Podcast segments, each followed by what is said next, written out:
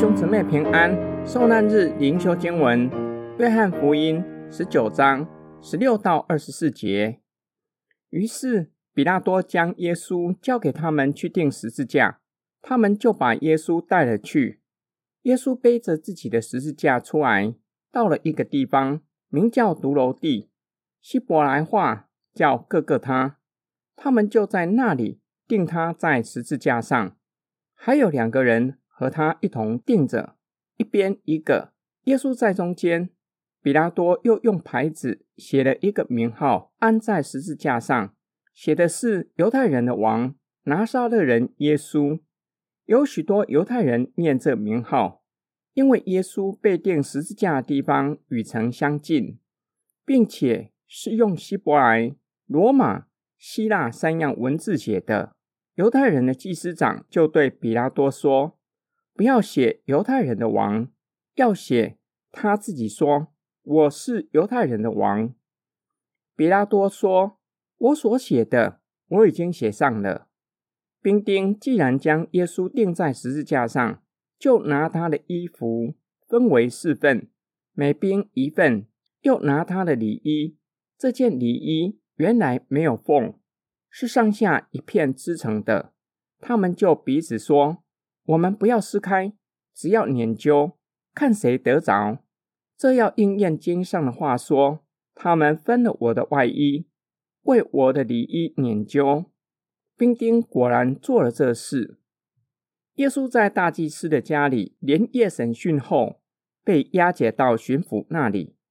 彼拉多想要释放耶稣，又怕得罪犹太人，对自己的仕途具有威胁性。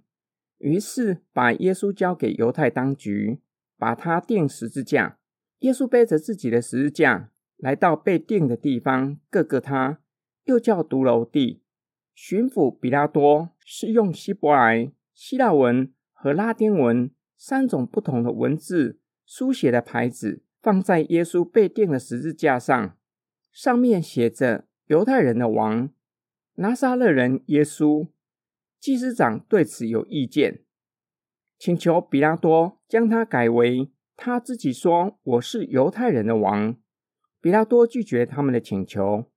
由于耶稣要被钉在十字架上，他的衣服全被脱下来，将他的外衣分成四份，每兵拿一份。由于里衣是一片的，没有缝，于是用研究的方式决定归谁。作者认为，冰丁所做的应验了诗篇二十二篇所说的话。诗人在诗中表达遭受身体的穷困、被人嘲笑，并且遭受离弃，这些全都是主耶稣所遭受的。今天经文的默想跟祷告，约翰福音的作者使徒约翰在福音书的起头就表明耶稣是王，来到自己的地方，自己的人却不接待他，所指的。不只是犹太人以及出卖他的犹大，也包括我们在内。我们还没有认识主之前，也是不接待耶稣，甚至使用嘲讽的语气表达不屑。